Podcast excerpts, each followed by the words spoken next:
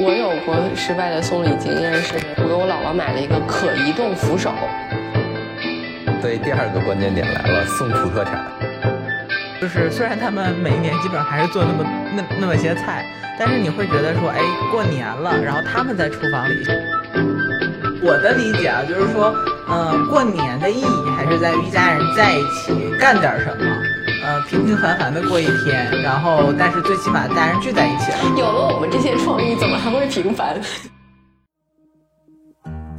这是一档嗑着瓜子儿讨论生老病死的播客节目，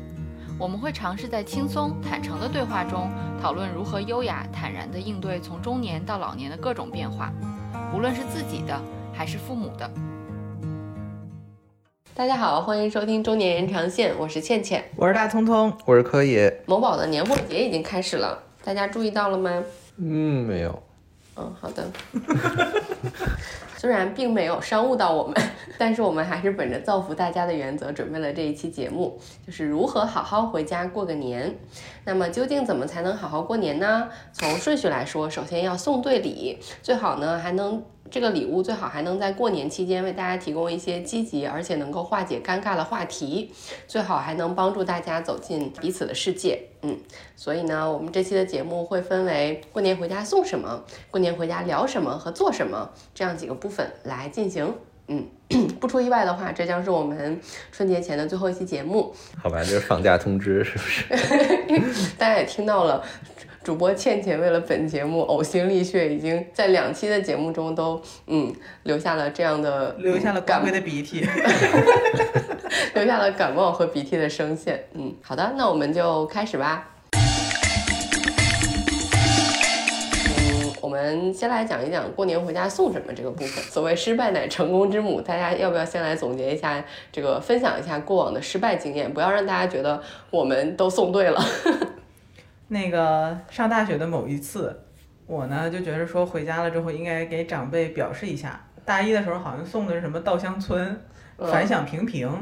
然后我就想说，嗯，应该投其所好。过年我们家人口比较少，然后就我姥姥嘛，还有我舅妈。我想说两个爱美的女人，那我就去送衣服好了。当时就觉得说应该买这个适合中老年人穿的这个衣服。于是当时就被同学拖到什么某商场，就是那种。国营百货商场的五六层，然后去买了那种羊绒衫儿，就是那种带暗花的那种羊绒衫，然后自己觉得得意洋洋，还挑了一件就觉得说颜色呃没有花儿，挑了一件有花的，挑了一件没有花的，没有花那件是就是还是深色立领的，觉得说嗯应该是中老年人会穿的衣服吧，然后兴致勃勃带回家。给到我姥，然后我现在都记得我姥当时收到礼物尴尬的神情，然后以及 我说你试穿一下，然后姥姥试穿了之后就是那种恨不得赶紧脱下来的表情，然后偷偷摸摸走到厨房里跟我舅妈说给你买的你喜欢吗？然后我舅妈也是尴尬一笑，我姥姥说哎呀这孩子眼光不太行，那这一件你都听见了？被我妈听到，告诉我明年不要再买了。当时我还找了班上比较有经验的，号称比较有经验给姥姥奶奶买衣服的人，然后带我去到了这个，因为当时不知道去哪里买嘛，嗯，就去到了那种就是百货商场，然后结果还带我挑，说这款就是类似于就是老年人都会喜欢的花样和图案，呃，对，就是一次非常就是你自以为这个是他们应该喜欢的，然后结果完完全全没有送到他们心坎里，然后后来就是。我姥啊，还嘱咐我妈一定要告诉我，第二年千万别买了，因为没有人穿，送都送不出去。啊，对，就我觉得这个就总结出一个规律，就是说千万不要送衣服。我那个失败经验也是跟送衣服有关系，就我送我爷爷奶奶一人一件羽绒服，呃，因为我爷爷奶奶还都比较比较客气，就是说他认为孙辈送的东西对都是好的，然后就是就当着我面都说啊挺好挺好，以后别买了啊，然后也从来就没穿过那衣服放到现在，为什么呀？你觉得从来没穿，他 就是不想穿，是觉得不够好他 就是不想穿，那可能就是不喜欢，他就觉得这不是我的衣服。看他们穿的是什么样子的？他们就是一直在穿自己原来的那种，嗯，我爷爷就喜欢穿那种厚的风衣，我奶奶就喜欢穿她自己的那类似于棉袄的那种那种衣服，就是她也不是羽绒服，她可能会觉得呢子大衣吧，嗯，他们正式的场合就会穿那种呢子大衣，嗯，反哎，反正 too casual。对对对对对，反正就是就是不符合他自己的那个审美和价值观。我觉得最最主要就是这个问题，就是送衣服你肯定送不好，就是 第一个第一个点就是说千万别送衣服。我有过失败的送礼经验，是我给我姥姥买了一个可移动扶手。因为我姥姥有点帕金森，起立的时候，她扶凳子起立，她不就是起不来嘛，软的地方，她就需要借一个力，就在家里面可以搬到各处嘛。我觉得这个好呀，就是带一轮儿，然后能推着走那个吗？没有轮儿。如果大家去某宝上搜什么可移动扶手，就能看到这个东西，它底下特别沉，有一个沉沉的那个铁铁板在底下，然后上面支起来一个那个地方。它好在说你可以搬到各处，你可以搬到这儿，也可以搬到那儿。但是这个东西最大的问题就是你家里如果没有一个劳力，这个东西你根本就弄不上楼。然后你在家里想移动它的时候，你也需要这个 这个年轻的劳力把这个东西从一个地方挪到另一个地方。如果家里面就只有两位老人或者一位老人的话，你买了这么一个东西到家里面，它根本就没法用。对对对，嗯，而且它其实所谓的需要调整，它需要这个人非常配合你，来和你一起完成，说这个东西到底摆在哪是最合适的位置。那我姥姥已经开始没办法那么清楚的表达她自己的这些意愿了，就是所以这个嗯就也很失败。虽然家里面其他的长辈们说，哎呀，你看看我们都不知道这个东西，哎呀，这个挺好的，你看姥姥可以用，但我觉得嗯，我觉得姥姥根本没用，放在家里面就有点碍事，而且那个东西还贼沉。嗯，所以我现在的经验就是，如果大家想给就是老老人们家里面的长辈们加那种扶手，就可以买各种各样的扶手。它有专门的那个床边加的那个扶手，就是相当于压在呃床垫底下，然后它支出来一个扶手。其实我有一个感觉，我觉得就是说家里越空越好。所有人就是家里全是东西，绝对是这个家的一个大忌。这个那也不是吧？有的人就喜欢那种拥挤感啊，才觉得有家的感觉才温馨。是你，你那个拥挤感，你没法打扫卫生。但我想说的就是，如果买扶手，大家可以就是再进一步，就是买那种单独加在不同位置的扶手。比如说洗手间可以有马桶单独加出来的那个扶手，而且还有的是那个马桶有增高器，那个增高器带扶手。你知道马桶增高器，我觉得这是一个神器。就有些老人慢慢那个家里马桶不是低嘛，你想要给它加一点高度，老人这样蹲下的时候不就没有那么大的难度嘛？它是架在你原来那个马桶上面悬空，在旁边有一个呃支撑的扶手，这样的话你再把这个东西就就推到那个原来的马桶上面，然后你坐下的时候就哎，然后一扶，然后起来的时候一支撑。我觉得这个要比那种就是所谓的可移动扶手这儿摆一个那儿摆一个要好很多。嗯嗯，就是这是我总结了自己失败的送礼经验之后，嗯，得到的一点。嗯，我觉得增高器可能还挺有用的。是的，那你们就没有成功的经验吗？一般就是买点什么吃的，比如说可能以前他们会他们不知道的这种，嗯，觉得以前也不可能随时随地买到的东西，现在其实这种物流啊，然后包括这种线上的都很方便。然后呢，可能帮他们发现一些新大陆这种的，一般会比较成功。比如。比如最近有一位好朋友送我妈买一盒柚子，得到了一致的好评。那个柚子真的是好吃啊！我觉得就是我送礼就就特别难验证它是不是成功。就比如说我我爸，因为大家会给一些虚假的反馈，是吗？对对对，我原来上大学的时候，就是我爸，因为我看我爸喜欢喝酒嘛，他喜欢喝酒，喜欢抽烟嘛，所以我送过他洋酒，送过他雪茄。然后送他洋酒，他说：“哎，挺好，挺好，挺好。”然后结果那酒现在放在酒柜里，好像还有半瓶儿。就好酒吗？也不是好，不是什么好酒，二三四百块钱。那你看，就是你没有再送吧？是不是？叔叔说这一瓶喝完了，下下一瓶不是到现在也没见着。没有，他自己买啊，他自己也买啊，就是就你你知道，就就好多我送的东西到现在还在家里摆着，我所以你说这东西算给你面子了，还摆着。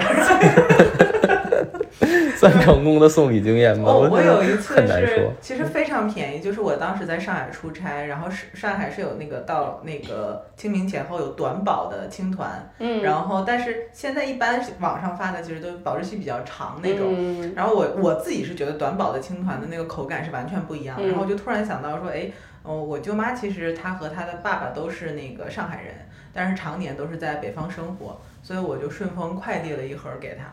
然后就是两个人超感动，就感觉吃到了家乡的味道，对，然后我就觉得说啊，这个真的是非常的送到了他们的心窝窝里，嗯而且他那个感动是真的，你能知道他很感动，是因为他主动还给我打了一个，他先给我妈妈打了一个电话，然嗯后又给我打了一个电话，就觉得说，哎呀，这么多年了，终于吃到了当时小时候家家里面吃的那个味道。所以第二个关键点来了，送土特产，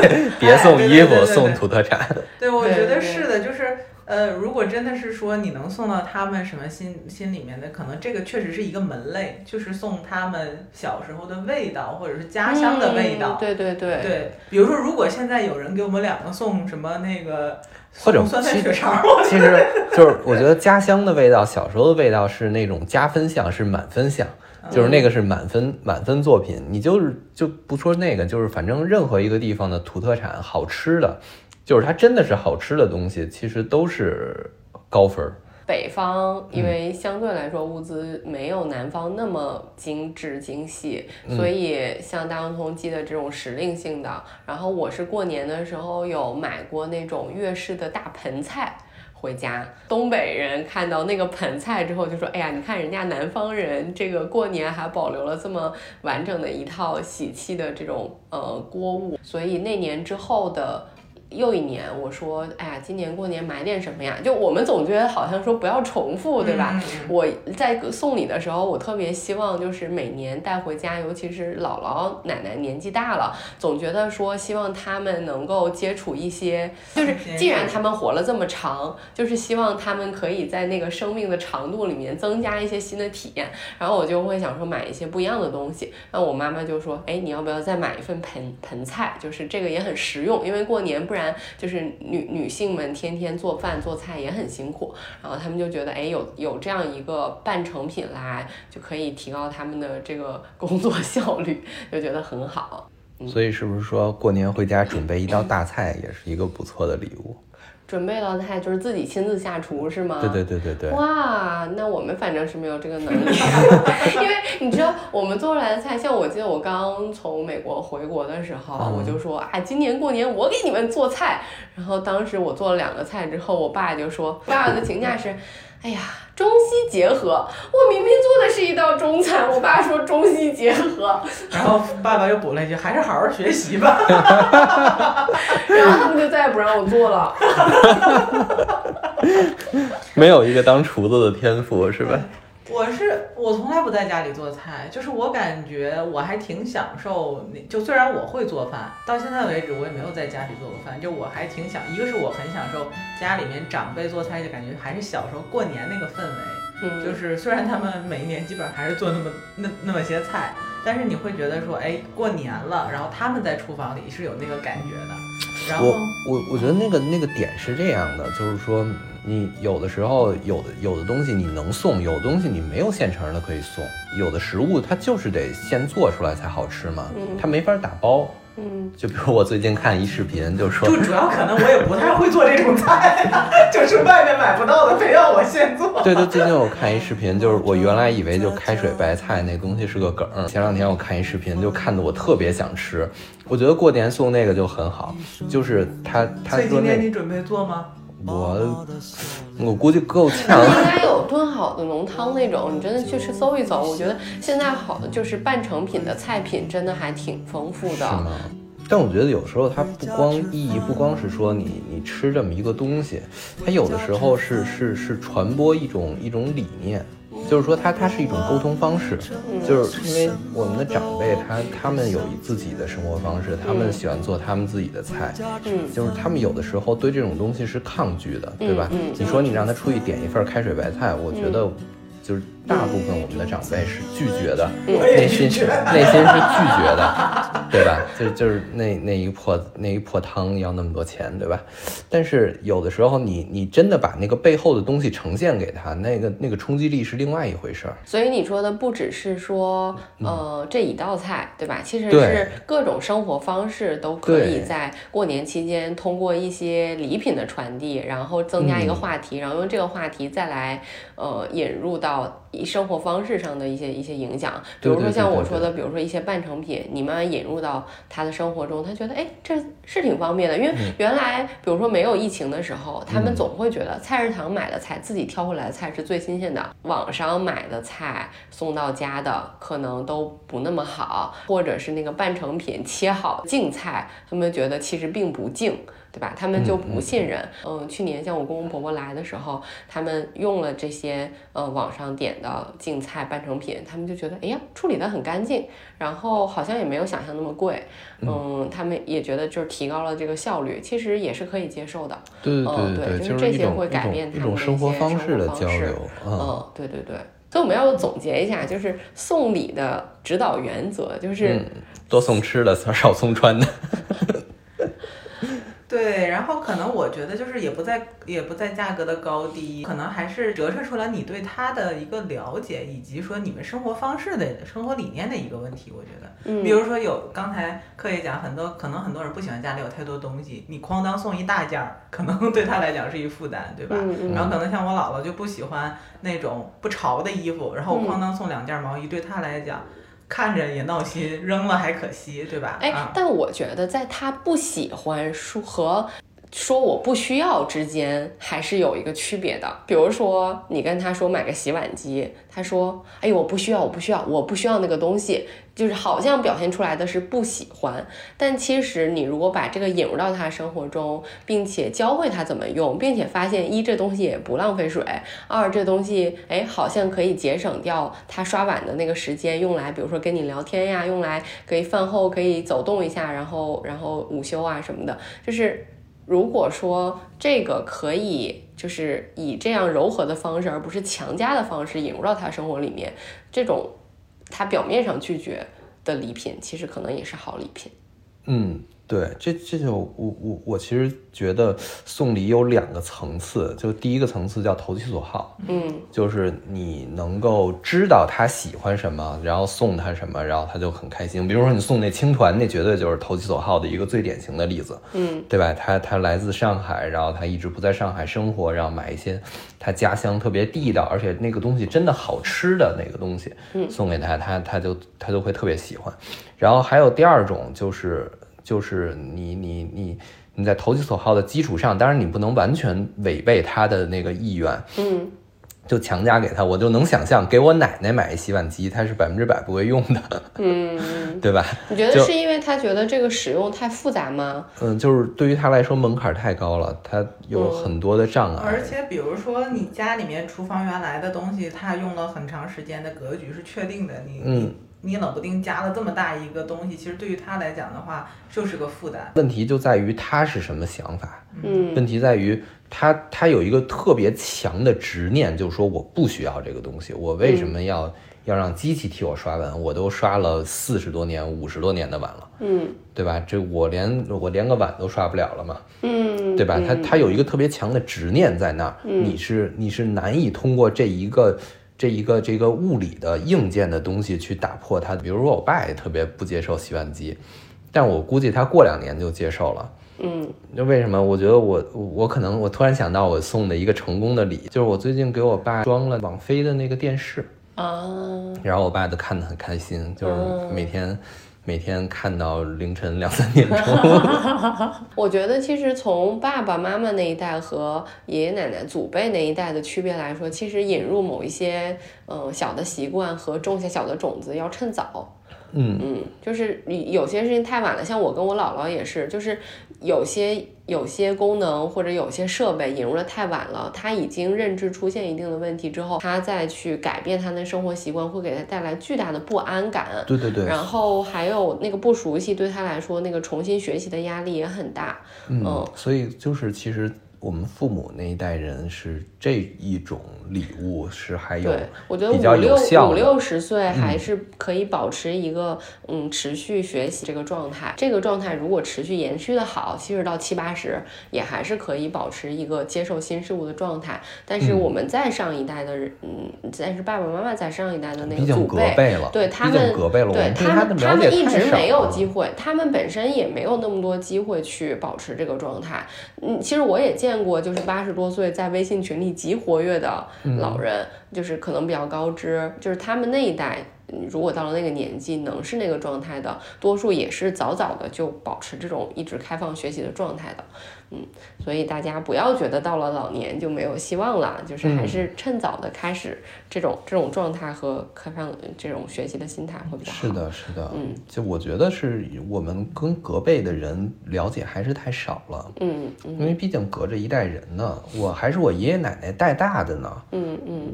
我我现在我反省，就是说我到底对他们，嗯，都了解什么？就对他们这个、这个个体，对这个人都了解什么？我觉得无非也就是那点儿性格，就跟我了解我爸的那个程度相比，我觉得还是差差很很多嗯，嗯，对，我觉得就是我自己觉得送礼的一个原则就是，首先你要了解他，就是这个了解不是了，不仅仅是了解说他的喜好，其实更多是了解他的日常作息，他每天在做什么，他每天的时间是在什么样的活动中度过的。你知道了他的这些活动，你可能才能知道他需要什么，然后你才能送对东西。然后对于自己的爸爸妈妈，可能相对来说我们更近一层，嗯，日常的交流啊和观察会更多，所以我们会知道的更多。然后在这个过程中，可能会发现一些他可能需要，但他自己不舍得买，或者他需要，但是他不知道这个东西存在的东西。我觉得这个是我们可能送礼的时候可以入手的一些方向。嗯嗯，对。所以按照这个方向，你们今年打算送点什么呢？左手一只鸡，右手一只鸭，身上还背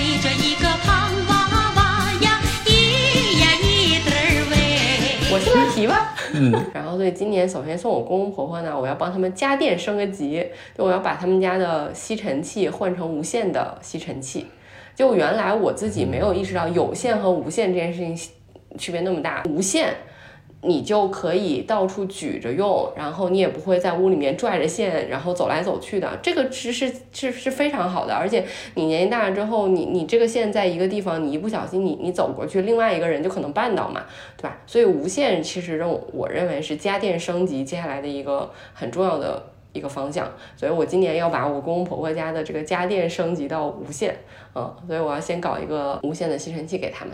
嗯，为什么为什么不直接搞一个扫地机器人呢？觉得一是扫地机器人，你 somehow 还是要看着它。我认为扫地机器人比较适合我们这个年哦，纪的人对，，上班的人是吧？对，我认为它比较适合我们这种上班的人，反正你有事儿没事儿你就出来扫一圈儿，对对对就是对就是这种，你也不是很在乎它扫的是不是干净，然后你也不是很在乎你自己有没有参与这个家务。但是我认为对于他们来说，首先做家务是他们生活中的一个 routine，就是他认为做了这件事情是他生活中的一部分活动。你让他把时间完全排满，而排满的里面没有打扫家务这件事情，嗯，我觉得不是适合每一个人的。就是参与家务对他来说，一是一种活动，二是也是一种，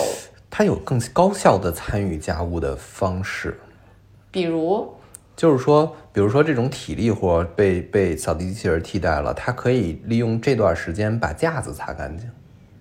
嗯，把书架擦干净，因为书架那个东西现在还没有东西能替代。想过，高效可能不是他们追求的东西。对，就是对他来说，一是追求干净，但是干每。一个人都应该追求一个一个更整洁的一个环境吧，一个正整洁的生活环境。对啊，但是这个就不等于高效呀。当你一天有八个小时需要被占满的时候，我宁愿用八个小时，就是比如说擦地是我非常热衷，擦的干干净净，踢脚线非常干净是我的追求的时候，我其实不太在意说我是用了一个小时擦的，还是对用了半个小时。这件事情，如果说这个家务是我公公在负责，我公公肯定觉得啊，扫地机器人，我在机手机上看扫地机器人扫了多少地方，是他认为开心的事情。但对我婆婆来说，她一定是说我用我的手和我的活动在屋里面走了一圈儿，把边边角角全都干干净了，是她认为开心的事情。就这件事情给她的这个。这个成就感和自我满足感是不一样的，所以我对那整体来说，对于我公公婆婆他们这个组合来说，主要的活动是我公我婆婆在做。那与其是这样，我认为这个是对她来说开心的一个礼物。对，我会我会送这个，我不会送扫地机器人儿。可能那步就跨得太远了，是吧？对，可能有一点远。然后对她来说，因为我婆婆去年把腿摔了之后，她现在也还是要很多时间在家里面。那对她来说，你要是扫地机器人再把它替代了，而且她还不一定扫得干净，对吧？她她会增加她的不信任感，她会增加这些机器对对她来说的不信任感，对吧？嗯，他会觉得，嗯，那机器都扫不干净，或者机器就就就会卡住，怎样怎样，那更麻烦。家电类的，我觉得还挺适合送礼物的，因为你总有可以升级的方向。我是打算，比如说过年回家给姥姥买，还是买吃的。如果有可能的话，比如说陪她去逛个街，嗯然后在她喜欢逛的这个地方办张卡，就是让她以后有机会去逛。不会送我爸妈什么，但是可能会找一个。呃，附近的，比如说可以带着狗去玩儿的地方，可以自驾，比如说一两个小时这样子，然后再一两个小时回一天 day trip 这种的。就可能他们之前都是呃比较呃固定在家的附近，对，嗯。然后他们可能也没有想过说带着宠物去这种就是比较远的地方，或者相对来讲有一点距离，会换一个新环境。嗯，对，因为疫情嘛，其实你带着宠物出门长途旅行也不是很方便。嗯对，就让他们这个组合有一些新的生活体验体验。对对，我觉得嗯这种体验类的活动和或者礼物也也很好。对，嗯就是可能就是嗯嗯，不是说实际就是买什么东西吧，就是对。嗯然后如果说比如说回家的过程当中发现，呃，其实一直想帮他们去换一个就是就是网络电视，嗯，对。但我的感觉是他们的生活习惯可能还没有被。调整过来，所以可能还是要让他们先接触一些。就我现在的方式，就让他们先接触一些，比如说你自己在电脑上看这种就是电脑版的，比如说优酷啊什么这种，啊，然后看了之后，你会觉得，哎，那个屏幕有点小，OK，那我就帮你升级换一个帮他。们把那个所有的大会员买齐，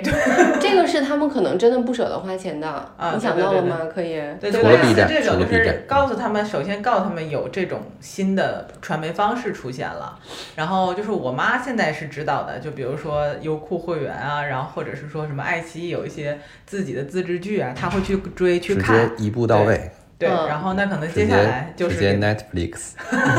就直接最后可能就是直接就换成就是这大电视整个都同步，嗯对，这也是一个系统性的就是升级工程嘛，对吧？嗯啊对对对可能会考虑去做这个反正就是要一步一步来，因为首先他先建立一个看的习惯，然后你再给他升级到现在看电视吗？看。但是我现在呢，嗯就是有一个很大的，一直没有做这个动作，是有个很大的隐忧，就是我怕他们出现这个上瘾的情况，就是就是我妈现在已经就是有一点，就是晚上就是看得很晚，然后第二天早上起来起的也不早，就是完全是一个就是熬夜小青年的状态。我最近我看了一本书，叫叫《如何阅读》，一有一本一九四几年写的书，就嗯就是里面就在前言当中提到了一个特别重要的概念，就是说他一九四几年的人就意识到。未来的时代是一个信息爆炸的时代，在一九四几年，他就意识到这么一个问题，就是说，当时呃电视媒体和那个广播媒体都是很兴盛的，嗯然后在这种情况下，人接受到的信息其实比在之前要要多得多。嗯那现在网络社会更多。嗯就是但是他意识到一个问题，这些信息都是被人嚼烂了的。嗯嗯就是这些东西不会帮助你帮助一个人增加他的理解能力，嗯，他只是被别人消化理解过的东西被强灌到你脑子里的。看东西的话，其实还是应该看一些需要经过自己思考的内容。所以所以可以，你要嗯帮叔叔选片吗？呃，不用，还是叔叔跟你有这一样的你你只需要个，你只需要给的一个平，给他一个平台说，这个渠道是信得过的、相对有质量的平台。对这那么个那么嗯那么，即便这样，叔叔有网瘾，你也 OK 吗？对啊，不是啊，这是就我担心的不是他看到的高质量低质，他即便没有审美，我也 OK。但问题是我担心就他不睡觉，你知道吗？好。我说他开心就好。如果像我妈，就是我妈的审美就是在抖音上看做饭做菜，然后看北漂姥姥姥爷的生活。如果他在其中能得到共鸣，我真的 OK 的。然后对于大乌头说的这个点，我认为解决方案就是，像我妈，就是因为她白天太累了，到晚上十点钟她不睡，她就睡。熬不住，所以他必须睡觉。我认为解决网瘾的主要方案就是你得给他找到替代性的那，个戒断方法。呀，就是明天开春让他早上去遛狗。对，就是你给他安排一点其他事情，你纯粹说，就像你跟小孩说你不要打游戏了，他没有除了游戏之后，他没别的事儿干，你让他干嘛去呢？对吧？他谈恋爱呀、那对呀，你看谈了恋爱之后，这不肯定可能就不打游戏了嘛，对吧？你可能得用一些其他的活动把它从里面拽出来。然后对于柯爷说的这种，比如说这个审美质量上，我觉得呢。虽然我们认为说有些东西有营养，有些东西没有营养，但是就我我不想单纯的剥夺说我是听的是有营养的，你听的是没有营养的。我可能会在过年期间，可能把一些我认为不错的公众号，然后视频号，还有 B 站的那个好的 UP 主，还有好的播客节目推荐给他们。整理了一百多个。对，就是你可能真的是啪啪啪。我妈去年我给她下了 B 站的网站之后，她一直管它叫噼里啪啦。噼里啪啦。我说我说妈妈，你最近看了什么呀？我妈说你那个噼里啪啦的那个推荐不太好呀，就是就是觉得它推荐机制推荐都乱七八糟的，她又找不到自己要看的东西在哪儿。但是抖音就是她只要看了一个北漂姥姥，就全是各种北漂姥姥做饭做菜。嗯，对，可是这就是问题，是那个东西但他会搜索，啊。但他会搜新的东西。我觉得就是人还是会，就是我觉得还是取决于他是一个什么样的人。就我会给他种一些新的信息，然后他可能就会了解这些新的信息。像我妈看的育儿的公众号，就和我是同步的，就很科学。嗯嗯，我就还日子过得还可以。对，这这这个很开心。对，还有一个就是我发现我爸会读我读的书，嗯，就是我爸是会从我的书架上抽书去读的。啊所以我觉得今年我会刻意的带回去一些书，影响他的思想观念，假装放在我的书架上，然后，其中包括哪些？哎，一个人最后的旅程。说 儿我已经选好了两本书，正确喂养狗狗，宠物，哎，我还可以工具书给是吧？你一本书带回去，就是那个呃中老年人如何养宠物。对啊，就是这两本已经选好了，就是如何科学正确的不要溺爱，然后不要乱给它吃东西，这我已经买好了，我已经想会把它放在很显眼的地方，就也不能放最高，也不能放最低，就是它的视线平水平所能及的地方，然后还得横竖过来，对对对，这这样这样啪面面朝上去。要不要再买一射灯，调一调？哎，说到射灯，我打算给我姥姥买的一个小东西是那个感应灯，床前感应灯。我觉得这个很实用。对，嗯，其实它是很小的东西，就是不打算不只打算给我姥姥买一个，打算就是我周围认识的大概六十家的都打算送一个，因为很小嘛。然后那个东西你就可以显放在哪里就放在哪里，它真的很实用啊。可是这个东西我知道是我生孩子之后，因为我才需要起夜之前我我觉得倩倩的购物方式就很适合某多多这种拼团，就是买什么东西都要一沓儿起，自自成一团是吧？自己因为我们家自己就是一团我们家我。们家的那个亲亲亲亲戚就比较多，然后又都走的比较近。然后另外一个，我觉得想要试一试的，我不知道这个东西会不会成功，但是我很想要试一试买回家的，就是我现在发现的洗头机。哦，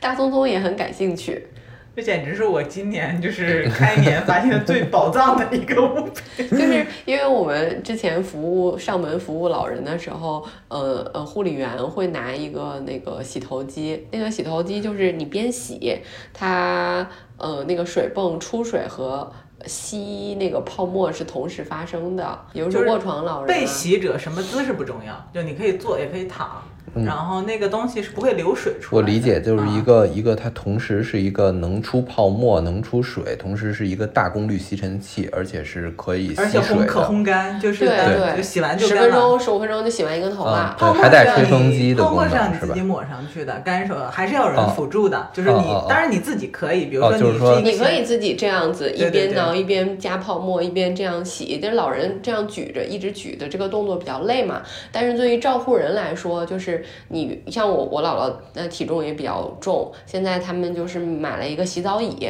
嗯、洗澡的时候就是扶着到洗手间，因为我们家就像洗手间，就像你说的这样，就是清空了，基本上就是一片空地，然后洗澡椅放在那儿，然后那个就是淋浴洗。但是，嗯，我看现在还有那种，嗯，有的家电出的叫坐浴器，就是老那个坐浴器是嵌在墙上的，然后就那个是可以打，有点像以前那个火车，就是折叠座。那个打开之后，老人坐在上面，然后那个淋浴器呢是放在低处的，就相当于给老人他自己可以洗。那我姥姥现在自己确实有点洗有点困难了，但是我觉得她还蛮值得推荐给就是觉得洗澡是一个很耗体力的中老年人的。呃，就等于说这样的话，给他洗头的话就没有姿势的问题，对，这样洗头不需要话，你就他太如果过于配只是洗头，因？为你天气热，以前天气热的时候，你总老人总想要洗个头嘛。那儿女回家的时候，像我姥姥的子女比较多，几个还是几个女儿轮流，就嗯还算是可以，但是确实也还但挺也是很。费劲的，对有了这个东西就会省很多力气。对对对、嗯对，我就想让我买一个这个给他们试一试，看看他们体验如何。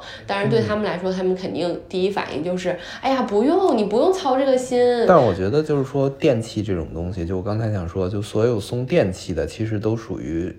那种那种重礼物，用的人其实是要费一定心思的。要学，对然后你要教，一方面是要学，另一方面你还要规划你家本来的结构。其实再小的话也涉及两个问题：第一个电源，第二个收纳，对吧？这个问题你都是避免不了的。是的，所以说，如果你能去帮帮他们把这个事儿解决了的话，对对对。那他们就能用的特别开心。对，我觉得就柯野这个他平时收在哪儿，然后嗯。电怎么接，嗯，对我觉得科野说的这个好，就是我们给爸妈长辈们送礼的时候，就是有的时候我们出于自己的快乐，认为这个对你有用，这个能改善你的生活，巴拉巴拉巴拉，但是后续的一系列问题，怎么用，怎么放，然后这个这个呃使用过程中，比如说水会洒在地上，然后你你还得有人把这个水擦干啊什么之类的对对对，这些可能都需要你真的实地操作一下，把这个问题都，哎，这个这个线条捋顺了，哎，这个礼物才算是送到位了，而不是真的就把一个机器甩给他们。嗯对对对，就特别是这种重礼物，就涉及这问题，你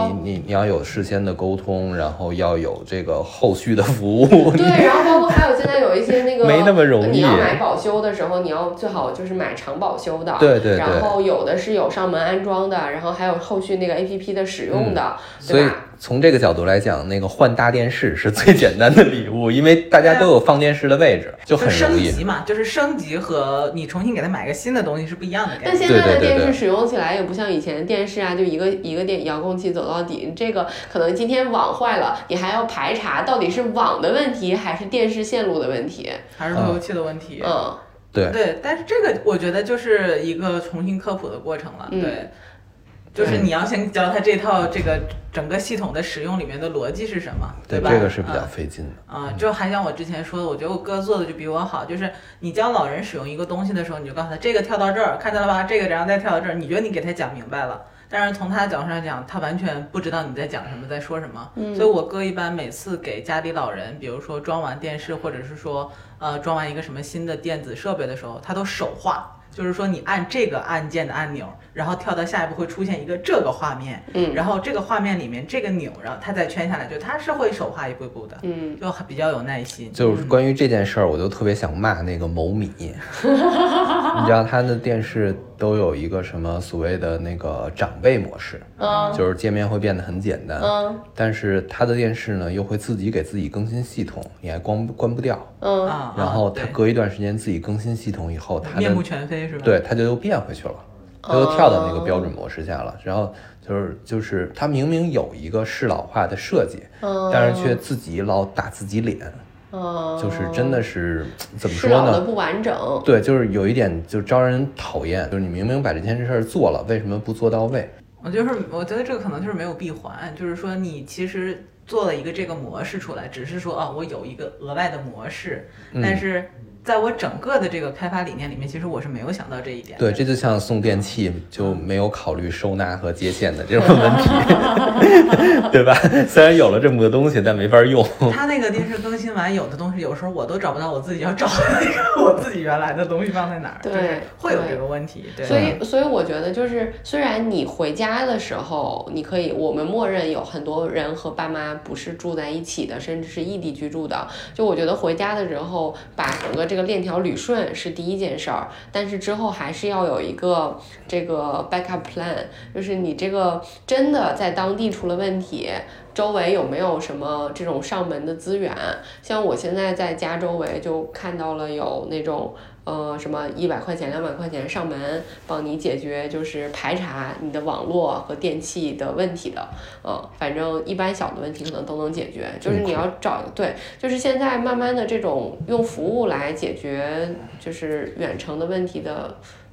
方式也出现了，对，所以就是这种这种这种备案，我觉得还是要准备好。嗯嗯嗯，但其实我觉得我觉得我们父母这控有点难。我们父母这一代人，其实还真的是应该让他们多学习的。是的，是的，是的，对我们还是鼓励他们要多学习的，尽可能把这个逻辑用几天给他讲清楚之后，他们后续能够自己去去去慢慢解决。对但是还是要问，如果你不问他，他经常比如我爸这点就做得很好，就是就是怎么说呢？他其实也是一个正常人，他也有很多东西不会，嗯，但是他有就比如说我给他那个装了网，我把他们家网弄得特别复杂，你知道吗？过分。比如说这个东西可能会出问题，就是因为在我家用它也会出问题，但是出了问题以后他就给我打电话，嗯然后你就给他讲，你就慢慢给他讲给，叔叔引大呀，是不是？如果不干不行啊。像我爸我妈有的时候那个问题出现了，他就等着，他们特别客气，他们就会跟我说啊，那个电视最近看不了了，我觉得呃你们有空的时候可以来弄一下，然后他们就可能几天不看电视。我觉得这个东西就跟小孩学习一样，就是他得问，就是你得鼓励他问，他他反正有什么嗯好的，有那一定是我态度不好，好的表现出来，我反省。对啊，这这就跟小孩学习一样，就是说他如果他问的话，他就能够有什么有有长进，所以如果对吧？比如说到现在他就不用问了哎，现在基本问题他都能解决了。哎，如果叔叔因为自己的好奇心和探索，或者觉得我也可以把家里面的这个梯子自己上去修理拆卸，嗯搞坏了，你会生气吗？你会烦躁吗？不会，所以你是认为这是一个鼓励学习的过程，是吧？我觉得就就因为我自己也搞坏过，我什么问题都遇到过，就是这些事情我都经历过一一整圈了，所以对于我来说，它就很正常，就是发生了而已。OK，早就是你你对，还有一个就是你送父母这种很复杂的东西的时候，你一定要做好一个心理预期，就是这个东西会给你带来不是一丁点儿麻烦，嗯，它是未来的一个一个整个一个时间周期里会不断的反复出现的一个问题。嗯，对你如果没有这个心理预期的话，这个这个可能怎么说呢？这个礼也是只送了一对，半儿。但是不能因为这个就觉得，哎呀，算了，太麻烦了，哎，算了，他不会用，哎呀，算了，之后还会有很多麻烦，就不送了。因为你越把他们和这些新的技术和新的学习的机会阻断，他们对于他们未来的生活，他们只会和这个所谓的现代化越渐行渐远，越对，来越从困难。从另一个角度来讲，如果你万一就就说你在那么多技术当中，你只实现了一点儿，你只给他给他们生活提升了一点儿，这些东西有的时候是会互相影响的。对对对，他提升了这一点儿以后，他有了更多的信息渠道，他有了更多的学习方式，他接受的信息也不一样了，他整个的这个这个生活的循环，这个这个螺旋的曲线就改变了。对，所以你你改变的不是一个简简单单的说此时此刻他能看上电视了这么简单的一个问题，嗯他是能能接触到更多的信息渠道了。嗯，就好多东西的那个设计逻辑其实是一样的，嗯对吧？如果你一开始的最初的那个版本他不知道，他就不知道到如果到三点零的话，他肯定完全不能理解了。嗯，所以慢慢教。那有没有比较好玩的这个礼物可以推荐？就是小礼物，因为我我刚才说那两个两边要送的东西都是大件儿嘛，嗯嗯嗯。我之前在那个呃一个国外的视频网站上看到一个姑娘送给她奶奶了一个礼物，我觉得超可爱，就是她奶奶的偶像，就是她奶奶喜欢的那个明星，她送了一个那个明星的那个就是裸上身 muscle 的 照片印在 T 恤上，他奶奶看到的时候就是 Oh my God，然后就是我每天都要抱着这个，奶奶超开心。就是我认为这个文化里面是有、是有西方的这种还这种文化在的，嗯但是就很有趣啊，对不对？嗯像我认识一个阿姨，她帮她妈妈就是。每年会做一个日历，这个日历就是用她妈妈这一年画的画，选十二张，然后定制一个日历送给家里面的亲戚朋友。我觉得这个礼物就非常非常有心。然后你你想想，这样一份礼物，就是老人自己对于新的一年就也非常有成就感，说啊，我我去年今年可能要比去年画的更好，对吧？有更多的这种创作，就是你自己在家，就像柯爷说，就是你的生命很大的一部分的快乐和价值来自于分享，对吧？如果你只是闭门在家里画，其实可能没有那么大的愉悦感。但是当你有一种方式，就这位阿姨真的。很用心的把这种方，把这个这个这个老人的作品给他呈现成，嗯，可以送人的这种礼品，就特别好，对吧？嗯你说是送人礼品吗？对他自己也是特别好的一个纪念。嗯，没错我觉得像这种礼物特别特别好。是的，是的，是的。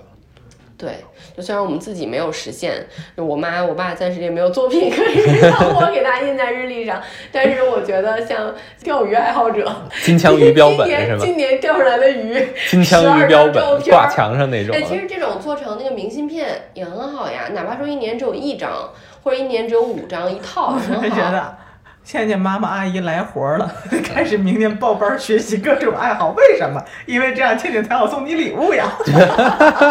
你没有产出，我怎么能有产出呢？我产业链上下游要联其动。实就是如果说这一年，就像那个嗯，我觉得你可以做一个这一年姥姥带提提的画册，对对对，和姥爷这样的礼品，其实其实好像是我们小的时候没有钱才会去送的东西，但其实是很好的礼物。嗯，嗯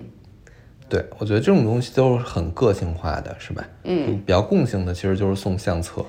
嗯，爱好类的就很个性化，就可能我我就送我爸一瓶酒，再送一瓶失败的，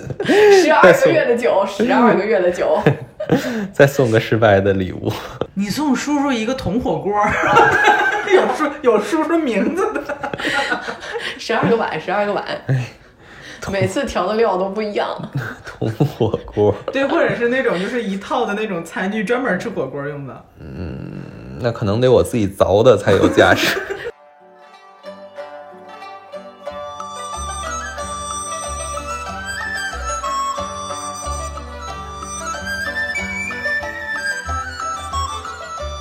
接着刚才说吧，其实我们已经说了一些，就过年回家可以做什么。我觉得很多人说跟爸妈一聊天儿就聊死，然后一聊天儿一聊到价值观就完了，就崩了。就为什么要聊这事儿，对吧？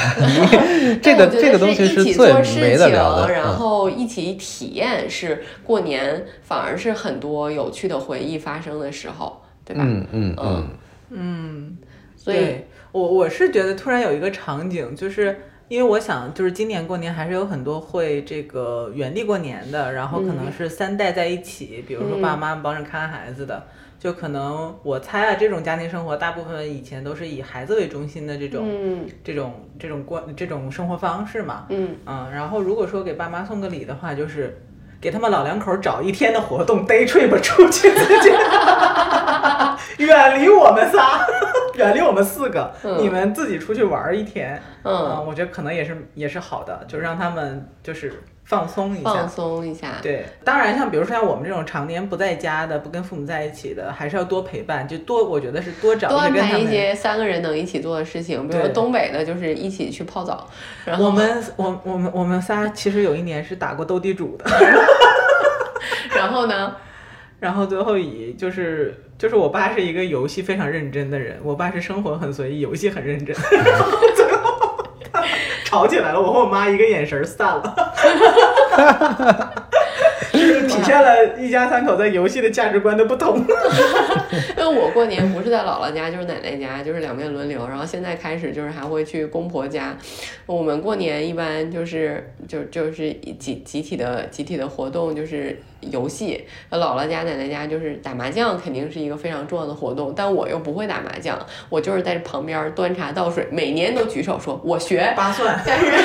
每没有学明白，在旁边不打牌的人、不上桌的人，我就会基本上就是解决他们的手机问题。你这就是网吧里的机修啊！对我还会推荐那个好用的 APP，比如说前两年我会推荐那个喝水提醒的那个 APP，这怎么都自信的觉得这是好用的 APP。没用过，但听起来挺酷的。就你你分享嘛，分享一种生活方式嘛，就像可以说你分享一种生活方式，他不一定买账，他可能会觉得神经病，但他们又会觉得是说，对他们就对他们又会觉得神经病，但是就是他们会知道说，哦，原来现在年轻人是这样子生活的。哦，原来真的过年了，又有神经病来推销了。像我爸就会觉得说，哦，原来年轻人也在乎养生啊，但是你们可能做不到，对吧？他们他们可能会想说，哦，原来你们做不到是用这样的方式的。像今年又很流行冥想的这种软件，然后我也会告诉我爸说有这个东西，但我可能会澄清一下说我不用，不然我爸肯定会觉得说。你睡不好觉啊？那么年纪轻轻就睡不好觉呢？就会很担心我。你不会用每天想那么多事儿不会。认为你加入什么邪教了。对，我要跟他把这些社会现象讲清楚。比如说，我说你看现在电视剧我们都不一集一集看了，就 B 站找一个那个视频类的 UP 主，他就帮你用十集的时时间把啊四十集的那个节目给你从头捋到尾。我妈说听完说。这也没比看电视剧多啊，省多少时间？但是你还听的是别人讲的二手的，就是他不一定能够理解，但是呢，就是可以跟他们分享说什么是弹幕，然后哦，你们原来年轻人为什么觉得一个人生活也 OK，是因为有弹幕呀，对吧？大家会在弹幕里面有一种这种和其他人同时在看电视的感觉。在这件事儿上，我和你爸妈的想法是一致的。对，就是我我给他们介绍，我纯粹是以一种客观视角介绍，而不是告诉说，你看你们的老过时啦，你看你们怎么样。我是纯粹是以一个，就是我自己可能因为可能恰恰因为我也不是那么前沿的人，我我会愿意给以一个客观的视角跟他们分享说，为什么会有这种情况出现，然后为什么这个这个东西会火，呃，我我会和他们分享和讨论这个。以这种状态来讲的话，他们嗯可能不会那么排斥。嗯，然后他们对于有有某一些新的现象的观察也会也会有，比如说像今年什么什么叫内卷呢？他们就也都知道。过那已经比年可能会我强了。对，就过年我可能会谈和他们聊一些聊一些这个，不然他们看看春晚，他们也看不懂啊。就有时现在春晚，今年经常每年春晚现在都会有那种什么叫网络词的梗，他们就经常就 get 不到是什么。如果他们懂了之后，他们就说哦，这里讲的是这个梗，虽然他们也不会笑，但是他们会觉得 OK，这个是个梗，就是可能因为那是春晚的问题，那个梗本来就不好笑，那不是人的问题所。以你们现在都不看春晚了吗？我我好几年没看了。我看呀，我也看但我会看那种，就是我会我会先看一下节目表，开着弹幕看吗？不不不不，我不喜欢开弹幕看那种，我我是一个不喜欢看弹幕的人，就太乱，我也是，就是满屏飘，接受不了那那么多信息。我是听他说呢，我还是看上头呢？我我没办法看不，懂的时候，弹幕会有补充信息，哎。就是如果我看不懂，我就认为是节目做的不好。我觉得有一个体验类我可以分享是，嗯，去年我婆婆来这儿过年的时候，我不是说了，呃，我要带她去做 SPA 嘛，嗯，我真的带我婆婆去做了 facial 和做了全身的 SPA，我婆婆 真的像大红总说的是，做完了之后，我婆婆说，哎呀，好舒服，真的是过年了。尤其我觉得很有爱的场景，就是一个强势的儿媳妇儿带着一个相对文弱的婆婆，就体验一些很新潮的事情，然后让她的婆婆从刚开始有一点踌躇，到出来之后发现说啊，也没有被迫害到，就是跟嗯，我觉得 一起去体验一些大家可能都还没有机会体验，或者是自己体验了，他们如果不是因为你，永远不会有机会体验在期待。你们在跟公公婆婆的剧本杀了，因为你公公和你老公是极理性的人，然后你是次理性的人。然后你婆婆是文艺女青年，我觉得你们在找线索这件事情和演绎剧本这件事情上，应该很有意思。主主要靠靠老杨演吧。因为我我对我我我觉得可能我公公婆婆我们会一起去一波，然后我奶奶他们肯定，我奶奶家也会，因为我奶奶和我公婆都在西北，我们回去的话就两边都能去找，嗯，我觉得可能都会体体验一下。但是之前像我记得上初中高中的时候，我跟我妹我们去 KTV 就会把我奶他们都带上，就是感受一下 KTV。虽然 KTV 今日的 KTV 已经不再是昨日的 KTV，但确实好像有这种过年一家人去唱 KTV 的，虽然我没有体验过，但是我看了看过一些视频，一起去呃澡浴浴池按摩洗澡，然后之后再去唱 KTV，感觉是那种，就是我觉得这个要家庭里面的人至少有那么一两个是气氛活跃分子，然后对，嗨起来，活跃组的，活跃组对的，嗨起来，嗯然后可能嗯是一件很有意思的事儿，因为可能我觉得，尤其是唱歌那个东西，需要一定环境，而且我现在觉得唱歌其实是对于情绪的一种，有的对很多人是情绪的释放，对吧？嗯。你想想，父母那一代人。很少有人会就是一年到头有一个释放的机会嘛，对吧？嗯，那可能酒喝到位了，气氛搞到位了，可能释放一下。然后他们那个年纪的人唱一些他们那个年代的歌，我觉得可能也是一件有意思的事儿吧。嗯，嗯，哦，对我过年还会干一件事儿，就是我过年好忙啊，先是要小家电不懂的采买，那当然了，我跟你讲，每年过年那就是我一年的高光时刻，就吃完饭饭后要带大家做运动。你就不能让大家歇会儿吗？过就是，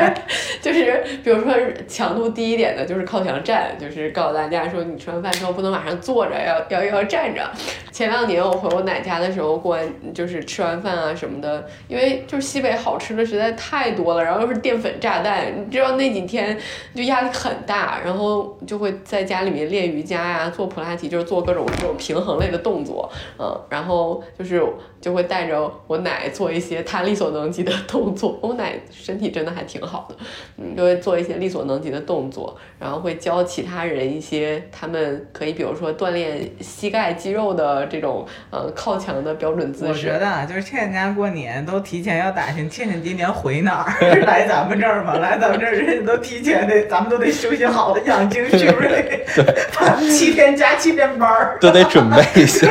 首先家里面就得先挪地方，你不知道他买回来什么。就我今年，我今天买了一个，我觉得就是我儿子可以玩，然后其他人可以陪他一起玩的过程中，都会有一些运动量的一个一个小玩具，这样的话所有人都有运动，然后家里面还始终，花瓶得收起来吧？对然后家里面始带终。脚的你都得挪然后你看，好吧。就这种家里面就一直有那个活跃的氛围在，你知道吗？嗯就是过年过的是好礼物氛围，，好棒棒棒！就我自备回去自备，嗯，对对对对对嗯，鼓励鼓励。对，像以前我过年回去就会带一个弹力绳啊什么的回家，一九年的时候，我们在上海，然后倩倩是怀着娃六七个月，她带我去办年货，就是她对于过年是有执念的，就是要办年货。然后我对于过年就觉得说，嗯那就是到平凡的一天天啊对，到那一天 然后了。他就带，然后他挺着肚子带我在这个寒冷的，就是一月份的上海街头来回穿梭，然后去办年货。然后他精彩精神奕奕在前面矍铄的走着，我在后面就是灰头土脸、披头散发的然后感觉。就说，哎，这家包子好吃，你也不要来点儿？然后，哎，这家的那个糖特别好，你也办点儿吧。哎，这个这个这个这个虽然叫哈尔滨食品，就上海的哈尔滨食品厂，但是对，带我去上海的哈尔滨食品厂 但是，来给东北老家的人过年。但是他的那个就是黄油油和糖做的放的非常足，就真的非常好吃。然后大洋葱在我的这个教调教唆下，就是买了很多，结果碰到疫情，就是他回不去家，就是买了好多的包子。寄也寄不回去吧？寄了，那那那那年好在是寄了一个大的顺丰快递寄回去了。哦，那还挺好。你就没有这个当时没白买，不然都得自己吃了。那当时就是这么想的，那么多绝对黄油绝对那么多不能糖绝对不能烂自己手里。这个会不会是在姥姥和舅妈眼里比那个羊毛衫还失败的一个礼物？都寄了一堆包子。我妈第二天收到包子都惊了，我妈说：“你为啥买这么多包子？”我说：“本来是准备我跟包子一起回去的，然后结果没想到包子回去了，我没回去。对 呀、哎阿姨那时候还不知道是我推荐的是吧？啊，那他知道知道，始作俑者他是猜也猜到。我的理解啊，就是说，嗯、过年的意义还是在于一家人在一起干点什么。那当然，这个就是因家庭而异吧。就比如说，可能就是有的家庭就是。呃，平平凡凡的过一天，然后但是最起码大人聚在一起了。有了我们这些创意，怎么还会平凡？对，有一些对，开水白菜，对，有一开水些家庭是喝吃饭开水白菜，对，就是过一个不平凡的年。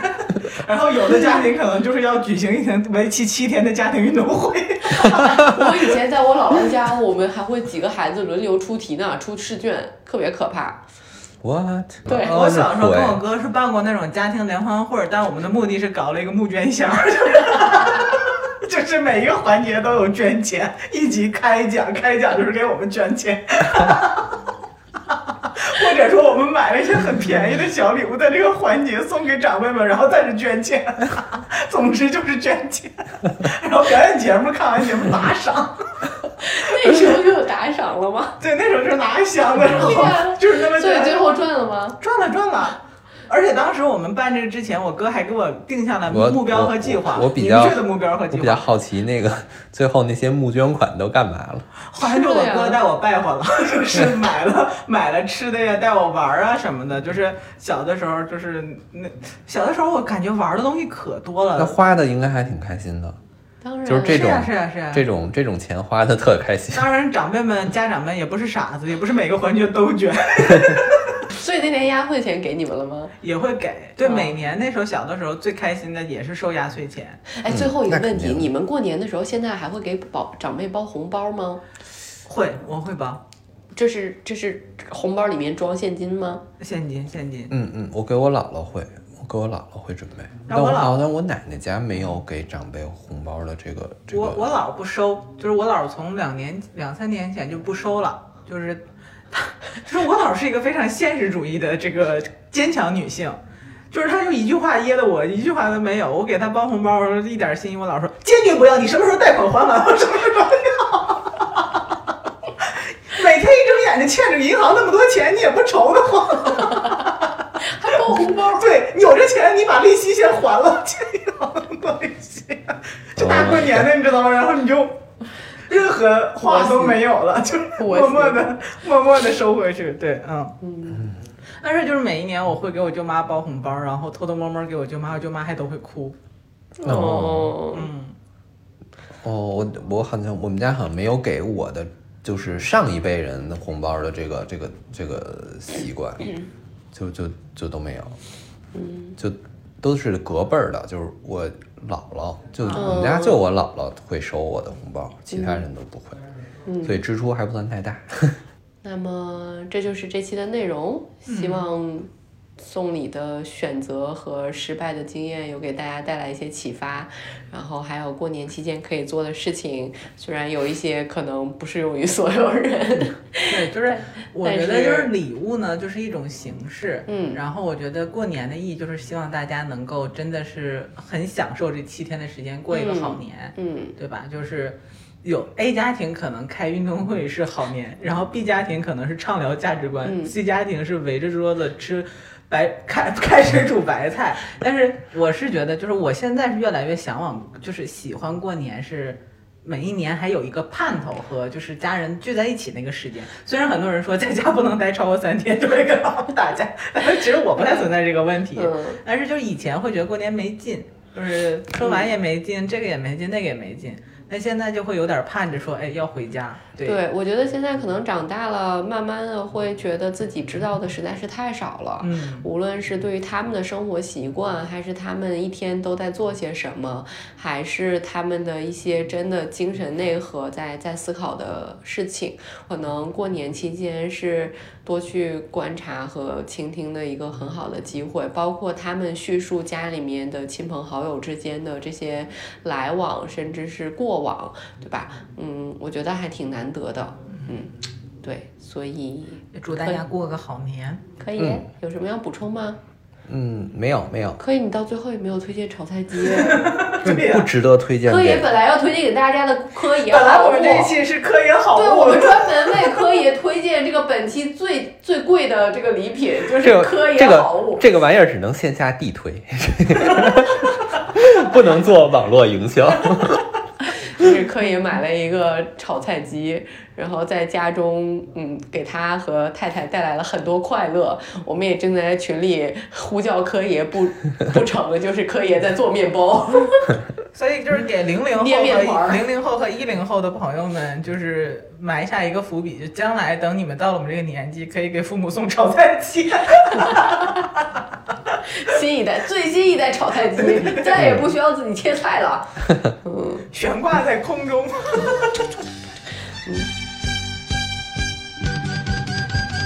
风吹